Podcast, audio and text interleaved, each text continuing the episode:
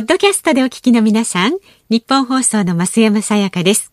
辛坊治郎ズームそこまで言うかは、24時間ご意見対応型のラジオ番組です。辛坊さんへのニュースに関する質問や、今日の放送を聞いての感想、明日の放送で扱ってほしいニュースなど、24時間受け付けています。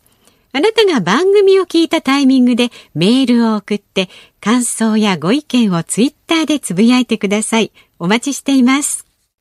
辛坊治郎です。日本放送の増山さやかです。ではここで自民党総裁選に関するニュースを日本放送の森田デスクから伝えてもらいます。はい。自民党の新しい総裁に菅官房長官が選ばれました。党大会に代わる両院議員総会現在は安倍前総裁の挨拶が行われています。お聞きください。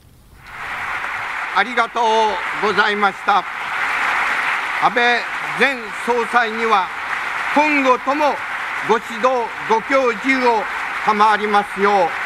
うお願い申し上げます。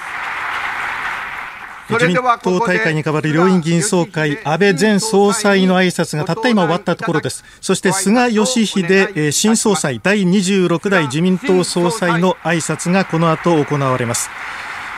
自民党総裁選国会議員票394票、地方票141票の合計535票で争われ菅官房長官が377票を獲得して第26代の総裁に選ばれました。菅官房長官が両院議員総会でこれから挨拶をするところです。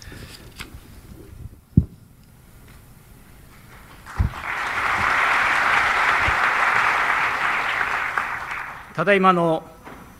両院議員総会によりまして新総裁に進出をいただきました菅義偉であります。どうぞよろしくお願い申し上げます。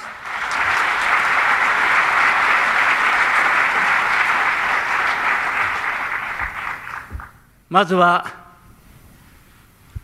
自民党総裁として約8年、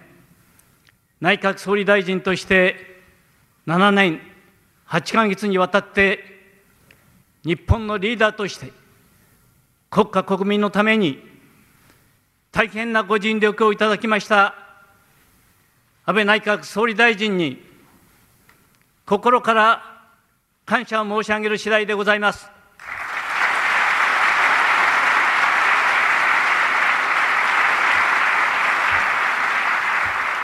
ぜひ皆さんと一緒に万来の拍手を安倍総理にお願いを申し上げます。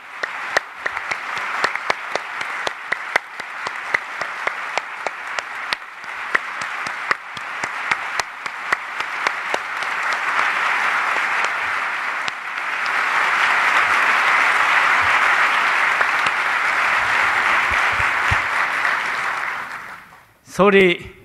ありがとうございました。総理が病気のために道半ばにして退かれることになりました。しかし、新型コロナウイルス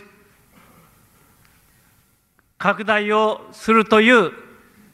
まさに国難にあって政治の空白は許されません。この危機を乗り越えて、国民の皆さん一人一人が安心をして、安定をした生活をすることができるように、そのためには、安倍総理が進めてきた取り組みを継承し、進めていかなければなりません。私にはその使命があると認識をいたしております。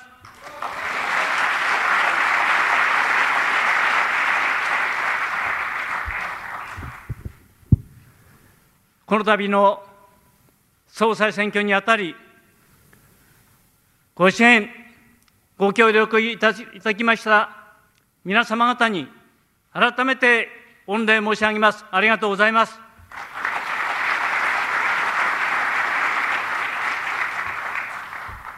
そしてこの選挙戦を共に戦い論戦を繰り広げてくれました石破総裁候補岸田総裁候補にも敬意を表し、改めて御礼申し上げます。ありがとうございました。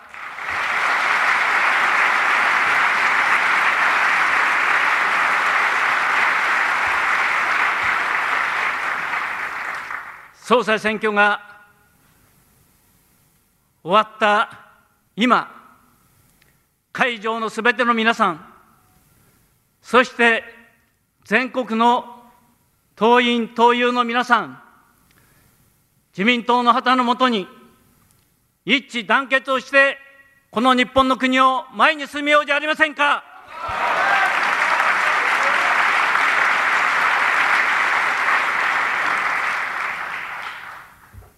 私の目指す社会像というのは、自助、共助、公助、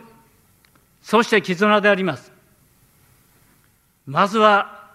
自分でできることは自分でやってみる。そして地域や家族でお互いに助け合う。その上に立って政府がセフテネットでお守りをする、そうした国民から信頼される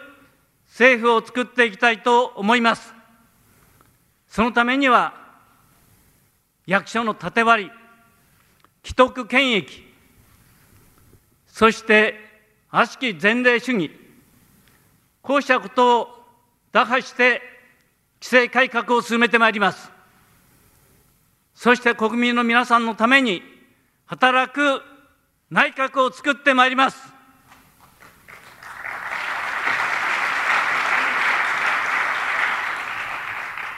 私は秋田の農家の長男として生まれました。知恵も血縁もない政治の世界に飛び込んで、まさにゼロからのスタートでありました。その私が歴史と伝統のある自由民主党の総裁に就任することができました。私自身、私自身のすべてを傾注して、この日本のために、そして国民のために働くことをお誓いをして私の挨拶させていただきます。ありがとうございました。自民党の新しい総裁第26代総裁に選ばれた菅義偉官房長官の挨拶をお聞きいただきました。改めて総裁選挙の結果ですが菅官房長官が377票石破元幹事長が68票岸田政調会岸田政調会長が89票という結果になっております。で菅官房長官菅新総裁は明日幹事長ら党4役を選びままして公明党の山口代表との自公党首会談に臨みます。連立政権樹立の合意文書に署名することになっています。そしてあさっての午後衆参両院本会議の総理指名選挙で自公両党の投票を受け新しい総理大臣に指名されます。直ちに組閣に着手しまして皇居での総理の任命式そして閣僚認証式を経てあさって新しい内閣を発足させる方針です。今の挨拶の中では規制改革を進めて働く内閣を作ると、えー、このように訴えていた菅新総裁ですさあこのニュースにつきましてはね後ほどまたあの掘り下げていきますけれども下さん一言ありますか？あえー、2番手争いが注目されてましたけどね、2番手争いは20票以上の大差をつけてと言っていいのかな、岸田さんが2位につけました。うん、これあの、相当国会議員票最後の土壇場で、石破さんから岸田さんに回してですね、えー、で2番手に岸田。で石破さんはもう二度と再び立候補できないようにというような 意思すら感じますけれども、えー、逆にどうなんだろうな。これ世論はどう受け止めるのかなみたいなことも含めて今日はこの話を中心にいきます。はいわかりました。ニュースは森田デスクでした9月14日月曜日時刻は午後3時半を回りました。FM93 AM1242 日本放送ラジオでお聞きの皆さんこんにちは辛坊治郎です。パソコンスマートフォンを使ってラジコでお聞きの皆さんそしてポッドキャストでお聞きの皆さんこんにちは。日本放送の増山さやかです。辛坊治郎ズームそこまで言うか。週の始まり月曜日やる気ビンビン月曜ズーム今週の気になるニュースね今日もチェックしていきますけれども。今日はしかしね、ね、ニュースはいろいろあるとは言いながら、はい、今日のニュースはまあとりあえず次期総理大臣が実質上今日決まったとい。う、はい、このニュース一本でしょうね。と、ね、いうことで本当は今日はぜひこのニュース東京からお伝えしたかったんですが、はい、まああの諸般の事情で今日は大阪におります。そうなんですニッポン放送の関西支社なんですが、はい、ただね、気温が東京とほぼ一緒らしいですよ、今の気温が27度ですから、湿度49%、すごいね、もうあの快晴というよりは雲はそこそこ秋の空で多いんですけど、えー、ああ、もう秋だなっていう感じが。なんかもうね、肌で感じますよね、ここのところね、数日ね。えー、うん、このまま秋になっちゃうんでしょうか。ね、まあ、それほどねあの暑くはならない私ね秋になるとね なんかこう無性にね感傷的になって 涙もろくなってそうなんですもうもうなんかね落ち葉がハラハラ枯れ葉がハラハラと散るだけで涙がほろほろみたいなそういう気持ちになりますから、ね、結構長く辛坊さんのこと見てますけどそういう状態あまり見たことがないような気がしますけどね。そういうところは増山さんには見せないんですよ。なるほどこっそりと、はい、そうそうなんかこう強気なところをこう押してですね。あのそう弱いところはね。なるほど。いや何の話弱いじゃあ次郎さんもねいらっしゃるということで今日は大阪と東京の有楽町はいはい、ということでございます。ええ、よろしくお願いします、はい、お願いします。じゃあいつものように株と為替からお伝えしてはいはい。どうなってます？今日の株は、はい、今日の東京株式市場日経平均株価は先週の金曜日と比べまして152円81円ほど高い2万3559円30銭でした。好材料が出たソフトバンクの大幅な株高ですとか経済活動の本格的な再開期待を背景にした景気敏感株の上昇が追い風となったとまあ、基本的にはあの安倍政権の経済政策を受け継ぐ菅政権が誕生することがもう確定的になりましたからね、はい、えー、それを受けての株価なんだろうと思います。為替どうなってます？1ドル106円1銭付近、まあ、先週の木曜日と比べますと14銭ほどの円高です、ね、あの株為替の用語でボックス券というのがあるんですけどね、はい、要するに一定の範囲内でちょっとずつあの上がったり下がったりを繰り返して、まあ、同じ範囲の中で取引が行われるっていうのはボックス券っていうんですが、もう株も為替も今もう特に為替は完全にボックス圏でですね、はい、えー、非常に安定してますが、これからどうなるかはまだ分かりません、ね、はい、しばらくはボックス圏みたいな雰囲気ですけどね。はい、うんうん辛坊治郎ズームそこまで言うか今日のメニューのご紹介しておきましょう。この後すぐのニュース解説ズームオン1本目は、まあ、菅さん圧勝でした。この自民党総裁選にズームします。で4時内になりますと日本放送の畑中記者藤原記者宮崎記者がこの自民党総裁選の投開票が行われたグランドプリンスホテル新高輪に今いますので菅さん石破さん岸田さんのそれぞれのね3人の表情をちょっとじっくりと、まあ、今日はねあのあらかじめなんとなく結果が分かって分かってたから大丈夫ですけども、うん、私もね、はい、あの通常の選挙のリポートとか行くじゃないですか、えー、これね、もう負けてる候補のところのリポートって本当に嫌ですよ。そうですよね。気使うしね、えーまあ、今回は全部同じところですけれども、はいはい、あのよくよくあるじゃないですか、うん、えー、っと支援者の方がわーっと詰めかけてる選挙事務所がお通夜みたいになってですね、意気承知してたりするとねそこでそこでなんかリポートしなきゃいけない時に下手なこと言ったらなんか飛んでくんじゃねえかみたいなね。それはだから今日は菅陣営に行ってらっしゃる方はいいですけどあとの2つ特に今回石破陣営は大差で3位になっちゃいましたからね。どんな雰囲気なのか、まあ、そのあたり。逆にあのどんな雰囲気なのかしっかり聞きたいなという感じですのでね、ね、はい注目していただければと思います。はい、で5時台のズームオンは GoTo トラベルキャンペーン東京参加の行方について考えていきます。さあ番組ではラジオの前のあなたからのご意見もお待ちしています。今日はねいろいろとあるんじゃないでしょうかね思うところね。メールの方は ZOOM zoom アットマーク 1242.com ツイッターでもつぶやいてください。ハッシュタグ漢字で辛坊治郎カタカナでズーム。ハッシュタグ辛坊治郎ズームでつぶやいてください。さあそして辛坊さん。先週のね、はい、プレゼント企画覚えてますか？ああ増山さやかさんがあの、大学美大卒の あの実力をいかんなく発揮した、えー、手書きイラストがついているクオカード。さんのね、サイン入りのね。で木曜日はあのレアで飯田君のなんか素晴らしい一言も添えてあるっていうね。それで値打ちが下がるか上がるか別問題ってやつですね。どうなるんでしょうかね。はい、その番組特製クオカード3000円分、木曜日分の当選者の発表です。えー、埼玉市美浜区の見沼区の埼玉市見沼区の秀幸さん。葛飾区のゆきこさんかな。で川崎市のひかりさんです。おめでとうございます。ねぜひ使ってください。3000円分。ということで今日は大阪の梅田と東京有楽町ニッポン放送を結んでお送りします。辛坊治郎ズームそこまで言うかこの後自民党総裁選にズームします今日は大阪と東京を結んでリモート放送ニッポン放送辛坊治郎ズームそこまで言うか。このコーナーでは辛坊さんが独自の視点でニュースを解説します。まずは先週末から今日にかけてのニュースを1分間で紹介するズームフラッシュです。全米オープンテニス車椅子部門男子シングルスで国枝慎吾選手が5年ぶり7度目の優勝を飾りました。また昨日女子シングルスで優勝を果たした大坂なおみ選手は世界ランキングを前回から6つ上げて3位へ浮上しました。菅官房長官は昨日出演したテレビ番組で携帯電話料金の値下げの必要性を改めて強調しました。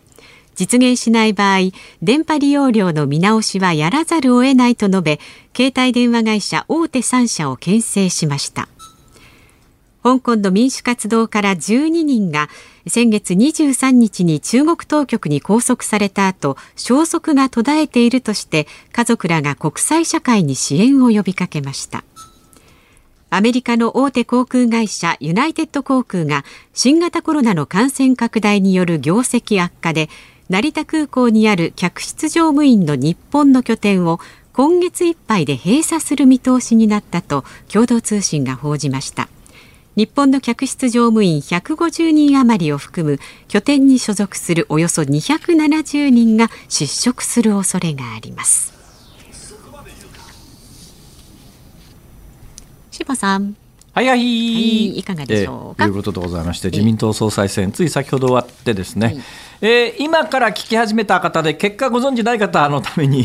えー、まずは結果からお伝えいたします、はい、本日あの自民党総裁自民党総裁というのは自民党という党の中でトップを決めるプロセスではありますけれども実質的にあの、えー、日本は議員内閣制といって大統領制みたいにねアメリカの大統領制は別に党のトップだったからといって大統領になれるわけではありませんけれども、うん、日本の場合はあの議会の多数派が、えー、議員の中から総理大臣を決めるというそういう仕組みですからはい、だからあの最大与党の自民党のトップはイコール、えー、日本国総理大臣に決まるというこういう構図になっております、はい、でその自民党のトップを決めるプロセスが今日行われて、えー、菅義偉さんが自民党総裁に選ばれました。であとは国会で、えー、国会議員が集まってだから当然あのあさってこれそのプロセスが行われるわけですけれども、えー、野党はあの枝野さんを候補として立ててくるだろうと思いますから。だから国会議員の中では、えー、菅義偉対、えー、枝野さんっていう対立で、えー、衆議院で投票が行われますけれども、これはもう、あのねえー、多勢が与党に決まってますから、はい、えー、与党の多数で菅さんが次の総理大臣に決まると、あさって菅さんが総理大臣に決まるということが、今日自民党の投票で確定したということなんですが、はい、投票結果は、あの有効投票534票だったんですけども、そのうちの377票、圧倒的に菅さんが取って、ぶっちぎりですね。で、2番手がどうなるかというのが非常に注目されていたんですが、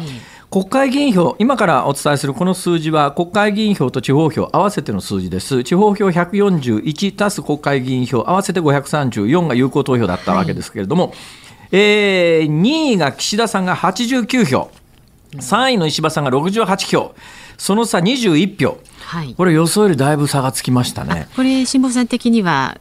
そう。読んでらっしゃる。というのはねあのまず地方票の開票、はい。これね今回は公の立場として自民党は公式にはあの地方票と国会議員票の内訳は公表していないわけですけれども、ええ。基本的にはもうマスコミがですねそれぞれの都道府県連に行ってお宅どこに入れましたみたいなことを聞くと、取材で積み上がってくるわけですよ。で地方票の141票のおこれは行方というのがもう明らかになってましてね、えー菅さんが89です。全体の63%もうこの地方票でもぶっちぎりですね。だからあのもしこれ党員投票していたらっていう話がよくあるじゃないですか、ええ。国会は今回は石破茂氏をはい。絶対当選させたくないという大きな陰謀が働いて、石破さんが絶対トップにならないように地方票と国会議員票が同じだけのウェイトを持つ正式なあの総裁選ではなくて、えー臨時の時に採用される国会議員票があの300、実際の衆参合わせた国会議員の数で300ちょっとですね、プラス地方票は各都道府県3票かける47都道府県ですから、100えー 3×47 イコール141、これ141のうちの、えーどのぐらいがあの菅さん取るか石破さんが取るかというのが非常に注目されてました。で今回はあの自民党総裁選が始まった段階で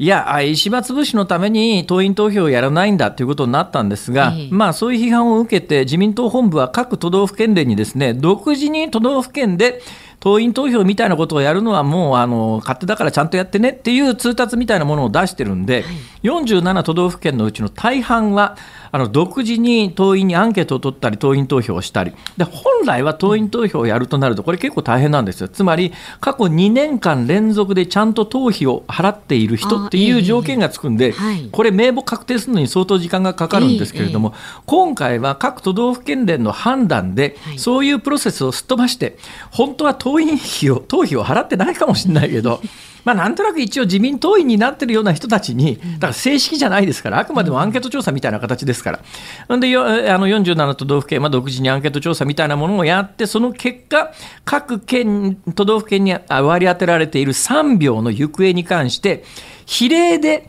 でまあ、例えばあの菅さんが半分、あまあ、3分の2で、石破さんが3分の1だった場合には、2対1で票を割ろうとかっていうような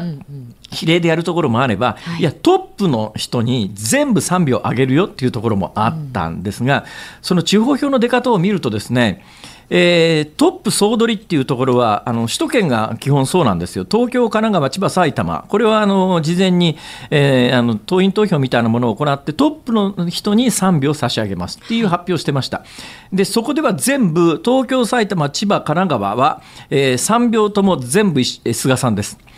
えー菅さんです、はい。えーで北海道もそうですね、3票全部菅さんです、和歌山も全部3票菅さんになりました。で結果、その結果ですね、全体の60%以上の89票、121票のうちの89票が菅さんだったんですが、はい。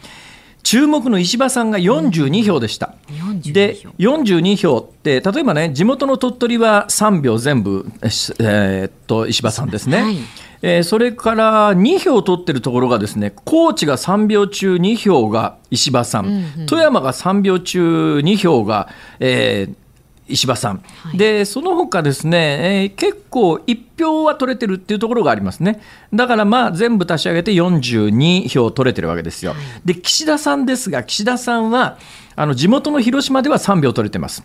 でちょっと意外なところで言うと山梨がですね、えー3票のうちの2票が岸田さんで、1票が菅さんで、石破さんはゼロですね。はいえーなどなど足し上げていくと、岸田さんは10票だったわけです。で、実は国会議員の投票前に、はいあのこういう数字って本来はあの公式には表に出てないんだけれども、水面下では出てるわけですよ。となると、この段階で石破さんと岸田さんの差は32票だったんですね。はい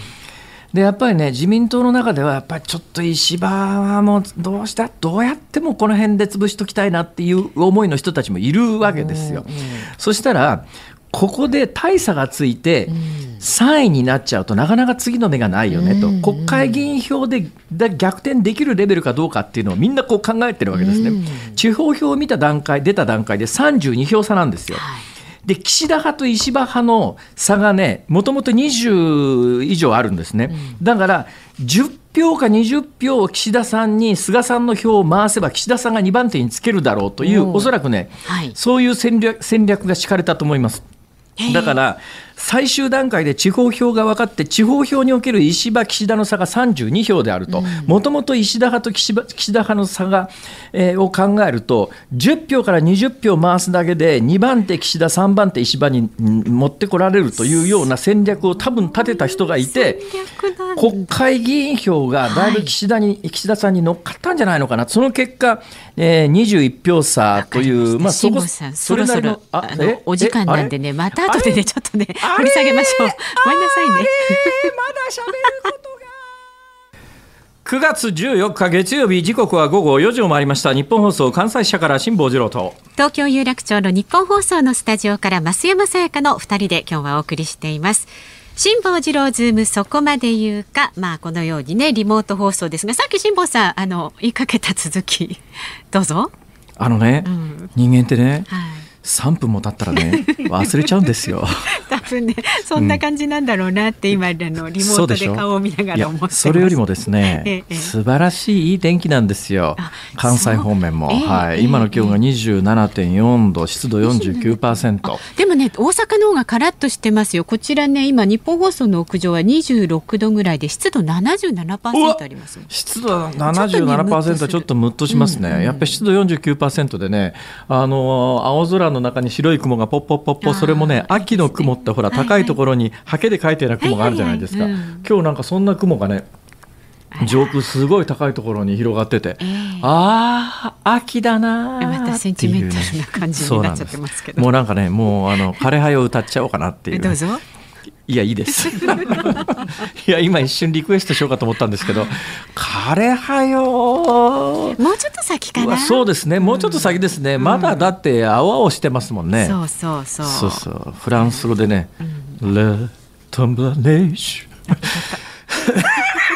むせた、そしてむせた。大丈夫ですか？コロナじゃありませんよ。はい。むせちゃった、ね、えー、大丈夫ですから。えー、今日は私あのね、はい、体調を万全にして自民党総裁選挙の結果をお届けしなくちゃいけないと思ってですね。はいはいうん、今日この日本放送関西支社に入る前にですね。えーここのあの産経のビルなんですね、あの大阪のど真ん中にある産経のビルなんですが、近所にですね古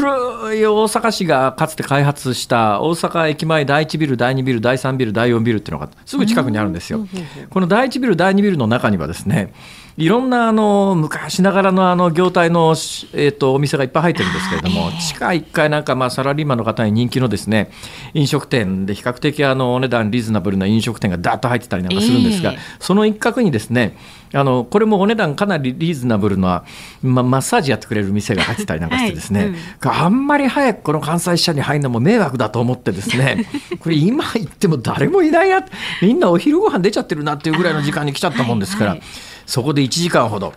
マッサージをやっていただいてですね、あら凝ってました？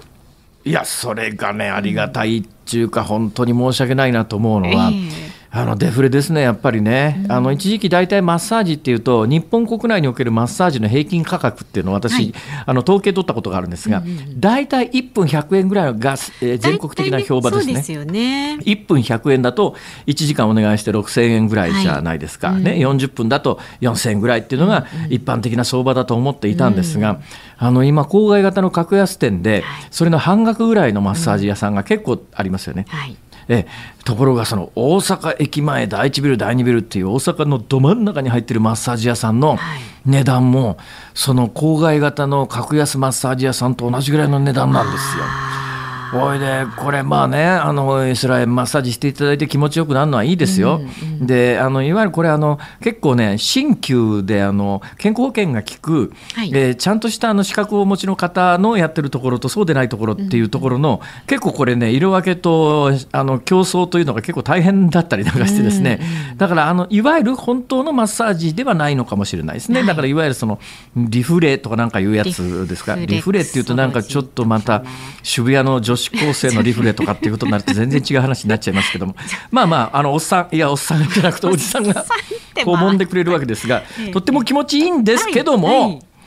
だけどね、時給計算して、ここでこの方が1日8時間働いたとして、うん、なおかつ大阪のど真ん中ですから、それなりにテナント料というか、賃貸料も高いだろうということを考えて、これ 1, 1ヶ月間にあの25日働いて月収いくらになるかというようなことをでフルにお客さんが途切れなくていくらになるかというようなことを考えたときに、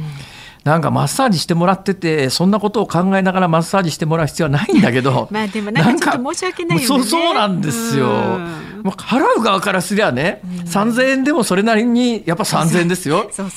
だってマッサージがなかったら死ぬかっていうと死なないわけですから、だけどこれだけど3000円のお金を払うのは確かに大変なんだけれども、でもやってる側のことを考えた時にうーんなんか気の毒だなという思いもあり。わかりますわかります。はい、でも今すすっごいすっきりしてます。なんかねなんか今日ねこうちょっとねあの緩んだ感じがね画面から伝わってきますよね。そうでしょ、ん あのね、あれ、やっぱりどうしてそういうふうになるかというと違うんですよ。マッサージってね、あの、うつ伏せになって仰向けになるでしょ？ええその間に髪の毛がボサボサになるんです今ね。ねちょっとね 上がねピョンってなっ、てほらる。、顔にシワができたりなんかするじゃないですか。あれはねそのまんまここへ来てますからね。それシワもなかなかほら、若い時はすぐ取れたりなんかしますけどこの年になるとマッサージってできるシワがそう簡単に取れないですからね半日ぐらいなんか畳の上で寝た感じで、畳の目が顔に張り付いてる状態になるじゃないですか。そうなえの。という状況の中で私今日お送りしております。はい。はい。あねあのじゃあゆるゆるとやっていきましょう。いやそんなことないですよ。リフレッシュしたら一生懸命やっております。あじゃあじゃあははいい、お願いしますねはい。辛坊治郎ズームそこまで懸命言うか。だよーわかりましたよまた缶詰の指輪しながらね。はい、ありがとうございます。この後は自民党総裁選のね投開票が行われましたグランドプリンスホテル新高輪からのレポートになります。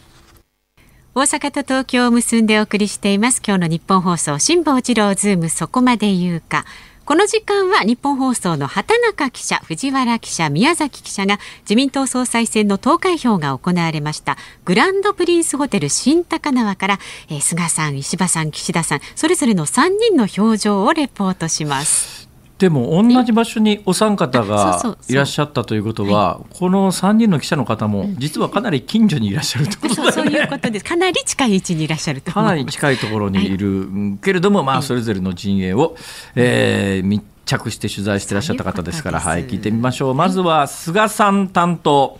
えーだから日本の次の総理大臣に決まった菅さんを担当していらした日本放送の畑中さん。はい、あのー、3人とも合流しましたので、一本のマイクでお伝えすることになりました。なんだ、同じところにいるんだ。はい、まあ、あの東京都内のホテルでえー午後2時から開かれました自民党総裁選挙、まあ、それからそれに代わります両院議員総会ですが、先ほど20分ほど前に終わりましたえ？あの遠藤さんからも話がありましたように、菅義偉官房長官が377票、岸田文雄政調会長が89票。石破茂元幹事長68票で、菅さんが第26代の自民党総裁に決まりました。で国会議員の394票については菅さんが288岸田さんが79石破さんが26地方票141票は菅さんが89石破さん42、岸田さんが10とこういう結果になりました。え岸田さんは岸田派が47人なんですけれども79票取ったということは、まあ、菅さんから岸田さんに少し票が流れたのかなと、まあ、それを思わせるような結果になっております。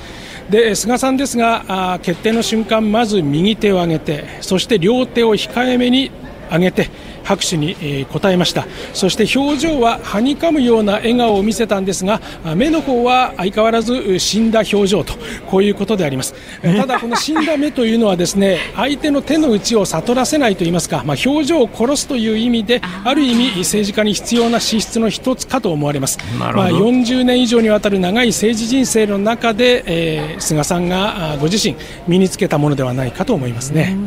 まあ、菅さんご自身も、本音のところで総理大臣になれなれるとは思ってなかったでしょうからね。そうですね。ですから決起集会の時にも全くの出遅れだったとこのように話しておりました。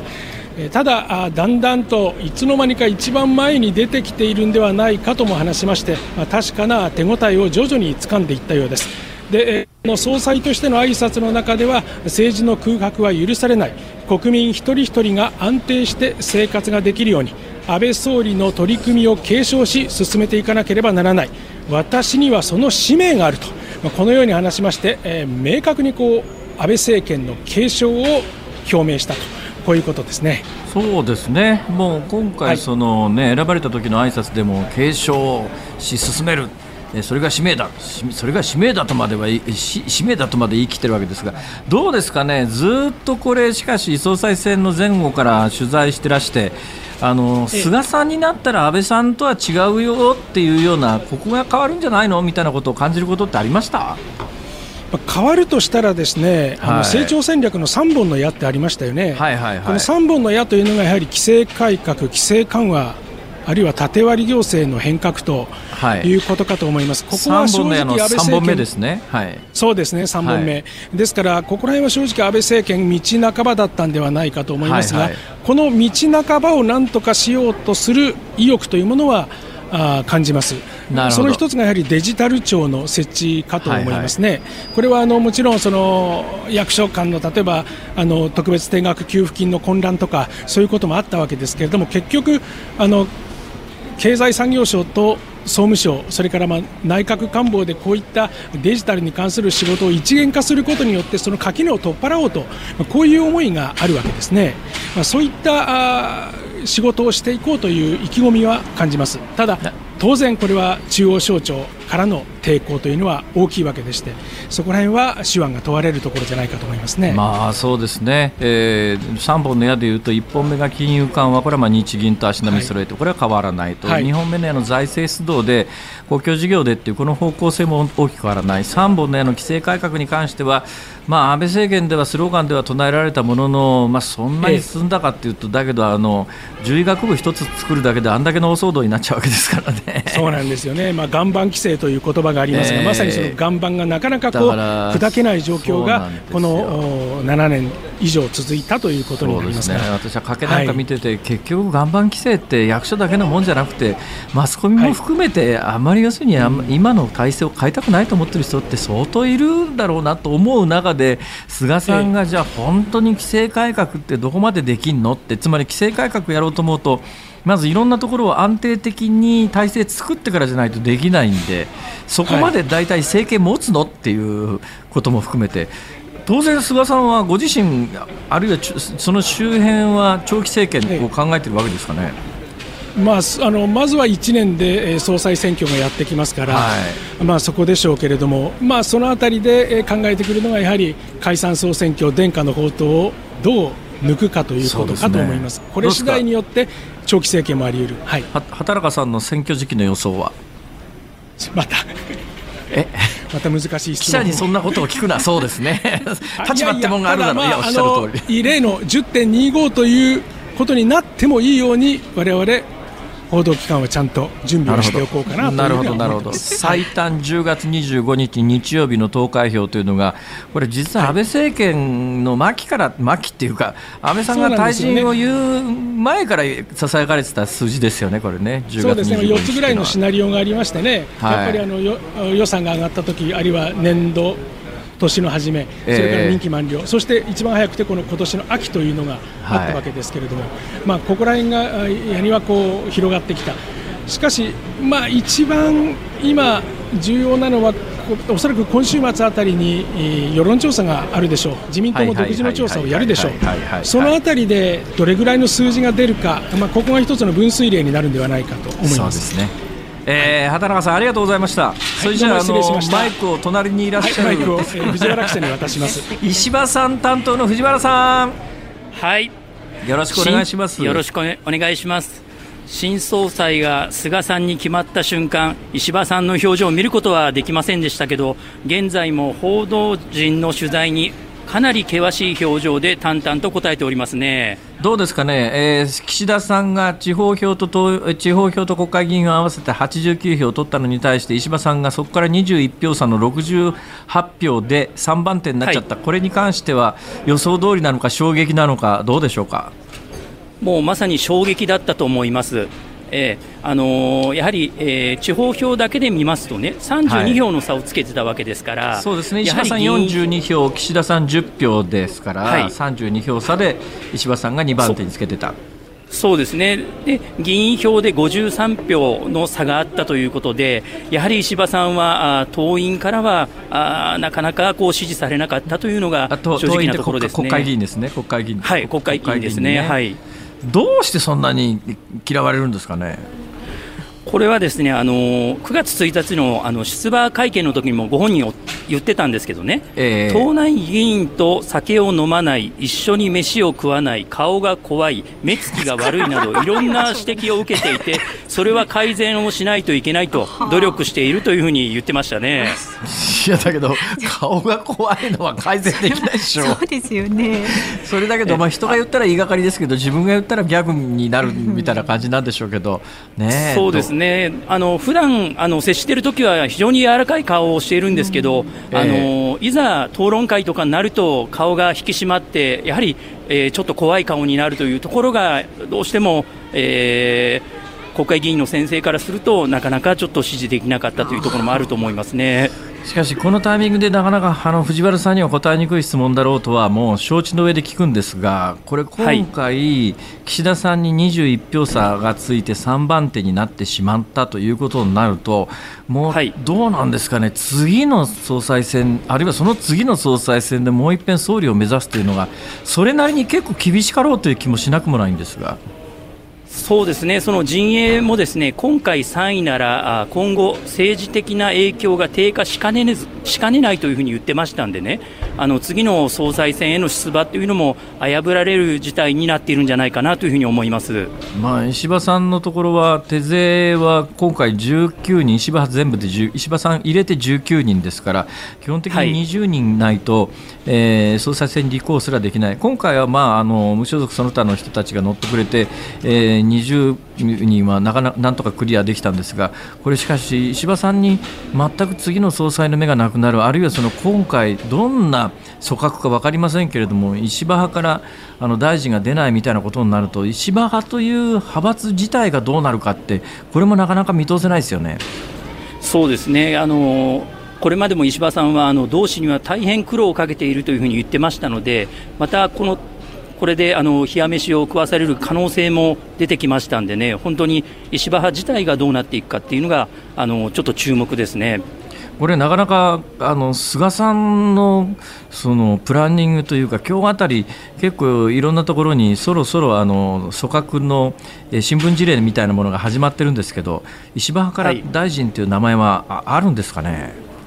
あの現状、私の手元には届いておりませんので、なかなかこの結果を見ても、あの石破派から大臣というのは、なかなかちょっと厳しいんじゃないかなというふうに思われますなるほどね、まあ、そういう意味では、えー、2番手につけた岸田派は、岸田さんはほっとしてるだろうと思いますが、えー、藤原さん、ありがとうございました。えー、はい、続いてマイクを岸田さんを取材してらした宮崎さん。宮崎さん。はい、よろしくお願いいたします。よろしくお願いします。どうですか、はい、岸田派、はい、岸田さんとして89票で2番手っていうのはどんな評価ですかね？そうですね。あのまず国会議員票が何よりも注目なんですけれども、まあ、岸田派自体が47人ですが、えー、結果、国会議員票が79ということでですね自分の派閥にプラス32票上乗せされたということでですねあの岸田さんとしては非常に満足のいく戦いだったのではないかと思います、まあ、その証拠にですね、えー、あの先ほど岸田派のですね小野寺元防衛大臣なんですけれども、ちょっとお話を伺いましたところ、まあ、大変厳しい戦いだったけれども、まあ、なんとか一生懸命やりましたと、えー、応援してくださった議員の方に本当に感謝したいというふうにですね、あのー、まあ、ちょっとすがすがしいというかですね、あの満足のいった表情を見せていましたね。はい、小野寺さんですか？小野寺さん。そうですね。で、あのまあ余談ですけれども、小野寺さんにはあの辛坊さんの番組が夕方から始まったので、ぜひご出演お願いしますといったところですね。あのえ本当ですかとおっしゃってまして、あもうぜひ近々呼んでください、辛坊さんにお伝えくださいっていうふうにおっしゃってました。ありがとうございます。いやあのね。こんなところで話すような話じゃありませんけど、あの誰も知らないと思いますが、私7年前にちょっとヨットを沈める事故を起こしたことがあってですね、その時あの自衛隊の方に助けていただいたんですが、その時の大臣が小野寺さんですから。そうですね、なので辛坊さんというワードを出した瞬間にちょっと苦笑いっていう感じの表情がされてましたけれども。はい。えいやそれでねさっきの、あありがとうございました。こちらこそ、はい、あの本筋の話で言うとえーはい、地方票、今回、まあ、基本的に正のドンで開票なんで地方票が事前にどの,、えー、どの候補に何票かっていうのは公式には発表されてないけれども国会議員投票が始まる前に石破さんが42票、はい、岸田さんが10票っていうのは当然国会議員はみんな知ってますよね、これ。そうですね、はい、となるととはい、となるとですよ。さっきの石破派19人で、えー、岸田派47人じゃないですか、その差28人ですよね、えー、そう考えたときに、えー、地方票の差が32票ですよね、そうすると一定数を菅さんに投票する予定だった人から5人から10人ひっぺがして岸田さんに投票させると石破さんと逆転して岸田さんを2番に持っていけるというような配慮があったんじゃないかなと思うんですが、どう見ます？そうですね。あのまさにそういったあの動きがあったと思われる票の出方だったなというふうにやはり思います。国会議員票でやはり30に自分の派閥から上乗せさせられたということと国会議員票だけで比べたらですね、まあ、石破さんの26の、まあ、3倍以上の票を岸田さんが取れたと。いうところは、まあ、そういったあの岸田さんを2位にするといった動きが、まあ、あったのかなというふうに思われますね、はい、そこなんですよ、だから岸田さんを2位にしたいという思いは、誰の発案でどういう圧力かというのが、ちょっとこれ、いろいろ考えるんですけど、単に石破さんが嫌われてるから3番手にしたいだけなのか、もしかすると岸田さんという人物を、えー、次、あるいはその次の総裁候補として温存しておきたいっていうような思いが、今回、おそらく岸田さんがぶっちぎりの3番手で敗北ということになったら、岸田さん自体がもう派閥の中で、自分の派閥の中で立場がなくなって持たないんじゃないのかっていうような見方もされてましたから、それを避けて岸田さんを自民党の中で温存したいというような、はい、そういう力学が働いたんじゃないのかなと、これも勝手に想像するんですけど、取材している感,、感想ではどうですか、まあ、安倍総理大はい、安倍総理大臣もですねあの、まあ、あのご存知のように岸田さんとはもう当選同期ですし、まあ、しょっちゅう、まあ、会って非常に岸田さんと安倍総理の仲は良かったというふうにも言われておりますしあの、まあ、前回のレポートでもお話しさせていただきましたけれども、まあ、総裁選の中盤になってですね森元総理が、まあ、安倍さんの本心は岸田さんだったんだといったような発言をしてちょっとこう岸田さんひいきの流れを作ってみたりとかですね、まあ、そういったあの動きが働いたんではないかなというふうには推測されますね。そうですよね。この票の出方で、えーえー、地方票を逆転したプロセスを見ると相当やっぱり岸田さんを2番手にしたいっていう力学が働いたんじゃないの？そう考えたらですね基本的にはあの無記名だから誰が誰に投票したか分かんないんですよね、これね。そうなんですよ。本当に議員一人一人にですね聞いて回るしかやはりなくて。ただ私報道陣の中でもこの32人が上乗せされた、まあ、32人が誰だったのかというところはですね、えー、あのやはりみんな取材を、まあ、一番にえー、してたいところではありますね。どうですかね、あの安倍晋三さんあたりが岸田さんに入れてたりなんかして。どうでしょうか、まあ、安倍総理、さささってこうあの記名投票ですけれども、あの書いてる時間が短かったのでやっぱり一番画数が少ない菅さんにしたのか。すみません。あの適当なことを申し上げましたけれども、はい、なんかそんなことを感じながらあの私も見ておりました。はい、そうですね。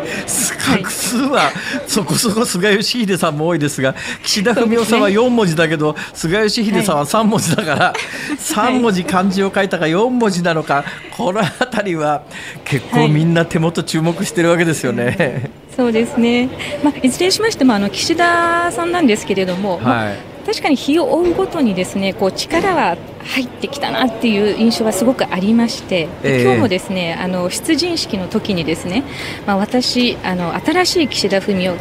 キッシーを皆様にお見せすることができた選挙戦だったと。はい。あのキッシーっていうあのこうあだ名というですか、ね、キャッチコピーを今回の選挙戦でつけまして、まあ、ハッシュタグキッシーでですね、ツイッターなども頻繁に。いやそうは言ってもですね、あのーえー、派閥の出陣式ではもうキッシーコールがですね巻き起こっておりまして出陣式の時はですねキッシーキッシーって言ってあのー、場内のあちこちからですねはい自らの派閥の議員たちからの応援のコールが沸き起こっておりましたし、でそのまあ岸田さんもですねはい。いやいいです。独り言です。気にしないでください。はい。まあ、あの本当にえ派閥のこう結束力、団結力っていうのは、まあ、当然、この総裁選では高まったなといった印象は受けました。なるほど、はい、まあ、あの2番につけたことで岸田派は岸田さんが総裁候補であり続けるのはしばらく間違いない感じですね。えー、ありがとうございました、宮崎さんでした、はい、失礼しました。取材をしてくれました畑中記者、藤原記者、宮崎記者でした。9月14日月曜日時刻は午後5時を回りました。大阪梅田の日本放送関西支社から辛坊治郎です。東京有楽町日本放送のスタジオから増山さやかです。今日はリモート放送でね大阪と東京を結んでお送りしていますがここで恒例辛坊さんのエンディングリクエストコーナーです。ああ。今日はですねえー、フィンガー5の個人授業。はいこれほら毎回ほら深い意味があるじゃないですか、私のこのリクエストは,、どうして今日フィンガー5の個人授業かというとですね なんでですか？ふっと思いついただけです。あ全く何の、あのー、はい、全く何にも関係ありません。えそうなんです。いや最初に思いついたのがですね、はい、ジャクソン5だったんですよ。でいやというよりもマイケル・ジャクソンだったんですよ。うん、はい、久しぶりにマイケル・ジャクソン聞きたいなと思ったんですよ。で、マイケル・ジャクソンはそういえば子供だったなと子供子供の時にはジャクソン5に入ってたよなと思ったら、うん、ふっと関連で、フィンガー5が頭に思い浮かんで、そういえばフィンガー5っていたよなと。ええ、で今年ほら夏に沖縄に3回も行ってることがありまして、はい。はい、確かフィンガーファイブって沖縄ですよね、うん、そうですね。ね沖縄の皆さんでしたよね、はい、でまあじゃあちょっと個人授業行ってみるみたいな、うん、フィンガーファイブだったら別にどれでもよかったんですけど、うん、あのリンリンリンの電話かけるやつあるじゃないですか。リンリン恋のダイヤル6700ですねあああれ違う曲か。え？え？リンリン言うのは恋のダイヤル6700ですよ。あれ？個人事業は？個人事業はできるなら個人授業を受けて違う曲なんだ 違い違いますよえー、っとね個人授業 いいんですね。はい、個人授業でいいです。って感じ。はい、元い個人授業。個人授業じゃあそれにしてください。よろしくお願いします。ということで、えー、ねエンディングソングたっぷり個人授業で辛坊さん楽しんでください。いやいや、お楽しみに。私のためじゃないですか。皆さんのために、ね。皆さんのために、ね、はい、皆さんのためにです。ということです。辛坊さんが独自の視点でニュースを解説するズームオン。今日最後のズームオンはこちらです。GoTo トラベルキャンペーン東京参加の行方。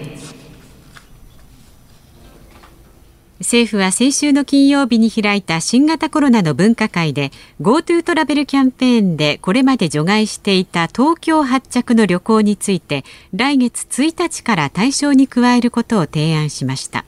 これに対して分科会の専門家からは慎重論が多く出たため今月下旬に感染状況を見極めながら判断することになりました。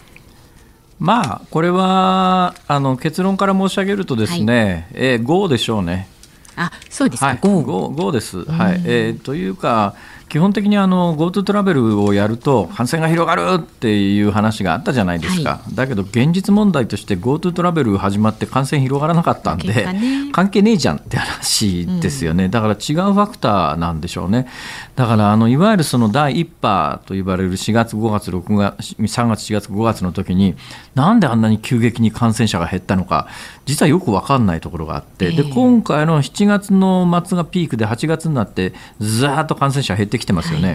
い、現状において今日最新のまあ、いつものようにこの時間になると出てくるですね東京都のあの PCR 検査陽性者の数なんですが今日は80人で重症の方も2人減って22人。別に80人中22人が重症ってわけではありません。累積で現時点において重症として入院されている方、はい、でそれでいうとねこの間私ねネット見ててああそういうふうな勘違いしてる人いるんだと思って改めて愕然としたんですけど、はい、この間あの相撲部屋で何人だったかな？20人近くの人が集団感染っていうのがあったじゃないですか。それでネットニュースにですね結局あの集団感染した20人近くのお相撲さんは全員入院したっていう続報があったんですよ。でそれを受けてネットの書き込み見てたらあのお相撲さんたち20人近くは全員あの人工呼吸器が必要な患者になったんだみたいな入院ってのはそういうことだっていうような書き込みがあったんですけど。ものすごい大きな勘違いで、うん、今これ感染症の第2類に指定されてますから新型コロナになると無症状でも、はいえー、リスクのある人はあのリスクがなくても基本的に入院がベースなんですよ。はい、で今運用でさすがに全く無症状の人でピンピンにしてる健康体の人をいくら法律上の区分がそうなってるからといって病院に収容するのはどうなんだって話になって自治体によったらそれが逆に医療崩壊の原因を招くという話があって。うんええで、まあ、多くの自治体では最近あの症状が軽い人とか無症状の人たちは PCR 検査で陽性になってもホテルとか自宅で過ごしてねって話なんですが、お相撲さんっていうのは、実は、えー、ハイリスクグループなんです。はい。で30歳未満で今まで PCR 検査で陽性になった方って満単位でいるんですが、はい、亡くなられている方は28歳のお相撲さんお一人だけなんですね。すね。あの方糖尿病の持病があったということで、うん、お相撲さんって基本的にはハイリスクグループというふうに認識されているのと、うん。はい、やっぱり社会的なあの影響も大きいということも背景があるんだろうと思います、つまり容体が急に悪化したらどうするんだというようなこともあって、えー、実はあの時にお相撲さん、集団感染はされたんだけど、別に医学的に全員入院が必要な患者じゃなくて、ですね、うんうん、あの最初に発表されたように、かなりの方は無症状であったり、軽症であったりっていう方々なんだけど、とりあえず法律の要請に基づいて入院してるだけの話ですから、うんはい、その人たちが別にあの重症、重篤になってるということでは全くないんでね。うん。ところが入院全員入院しましたっていうニュースを受けたネットの書き込みでえそうなんだっていうのがあってええー、と思ってだからこの病気に対する基本的ななんか情報というのがまだまだ相当不足してるよなっていう感じがあって、ね、はいちょっとびっくりしましたけれども、うん、で GoTo トラベルに関して言うと東京を除外して全国で始めた結果ですねそれでまあ感染者がだっと増えたかというとあの GoTo トラベル始まったからずっと減ってるわけで、うん じゃあ GoTo トラベルと感染の広がりは関係なかったよねっていうのが結論としてもうある上に東京が除外されたいきさつでいうといろいろねいや東京ではあの当時あの他の府県に比べて感染状況が別格だったとかえ東京から全国に感染が広がってるとか言ったじゃないですか、はい、ところがあの7月の後半に GoTo キャンペーンが東京除外された段階の、はいえー、人口当たりの感染者の伸びみたいなものは大阪の方がひどいんじゃない？って話があったんでこれはもう違う理由だったというのは明らかで違う理由は何かというと小池さんが GoTo トラベルやめろみたいなことをパフォーマンスでどんどん言うもんだから頭にきた菅官房長官が除外したんじゃないの？菅さんに聞いても誰に聞いてもそれはないって除外、絶対言うんですけど、絶対ないって言うだけの話で 本音のところではそこですから。えー、で言うと菅さん次も総理大臣になって、えー、えー、もう総理大臣になるとですね、あのステージが一つ上がりましたんで、まあそんな細かい嫌がらせするそういうことなんですか？と私は思うだけで、はい、はい、えー、私は一応そう言ってるだけの話ですが、うん、本当のことは心の中までは分かりませんからね。まあ、ねそうですね、読めないですよね、えー、そこまではね。でもね、私には手に取るように見えるんです。だから10月1日から東京は GoTo トラベルの対象になるはずです。これね、むっちゃ得ですよ。だから東京以外の人はものすごい勢いで今旅行に行ってます。ねだから。だからね、時間とベースの半額補填してくれるっつったって、ね、あの、その半額ないと無理ですから。だから時間と半額払える人は行った方が絶対いいです、これ。はい。さあ、どうなることでしょうか？以上、ズームオンでした。お送りしているのはフィンガー5で個人授業ということでございまして、うんはい、えー、増山さんの世代でもないですか？もう一つ前ですかね。もう一つ前ですよ。でもね小さい頃覚えてますよこの頃ってね、結構先生キーワードだったんですよ。あの森雅子さんの先生ヒットしたのもこの前後のはずですよ、きっと。確かにそうかはい。どうですか、私残念ながらですね、先生に恋心を抱いたことは 人生の中で一度もないんですけども。増山さんあります？えー、先生ないかも。ないですか、うん、私見事にないですね。なんか先生はもう先生っていうこうね尊敬する人みたいなちょっと距離感のある。尊敬する人だったことも一度もないような気がするけど。えー、まあ基本ひねくれてましたからね。だけどそういうターゲットになりそうな年齢のあそんなことない。小学校6年の時の体育の先生は確かね、うん、ごく新卒の素敵な人だったような気がするな、うんうん、女性の？はいはい。へえ。それだけだな。幼き頃ちょっとドキッとしたね。今あるんじゃないですか？先生に。あ今ですか？いろんな先生？あのいろんな英語の先生とかスペイン語の先生とかねあのヨガの先生とかありませんよありませんよ十分注意してくださいね。はい、番組長く続くようにね。さあ、お聞きの日そこですか？本放送。そうですよ。不祥事を起こさないようにね。この後は、健康あるあるワンダフを挟みまして、ショーアップナイタープレイボールをお送りします。そして日本放送、明日の朝6時からは、飯田浩二の OK コージーアップです。明日のコメンテーターは、ジャーナリストの有本香さん。で、7時台は、え自民党の参議院議員の松川るいさん登場いたします、えー菅新総裁の政策から人となりまで詳しく伺っていくということですからね。工事アップの方もぜひお聞きになってください。で辛坊さん明日このはいはい。我が番組ズームでは、ええええ田崎えーとああ田崎さんね。が。田崎史郎さん。はい。田ご出演です。崎さんすごい最近よくテレビお出になってねますよね。お忙しそうですが、ええそうか不祥事か。不祥事記憶正しくいきましょう。終わりますよ。辛坊治郎ズームそこまで言うか。ここまでの相手は辛坊治郎と。増山さやかでした。今週も聞いて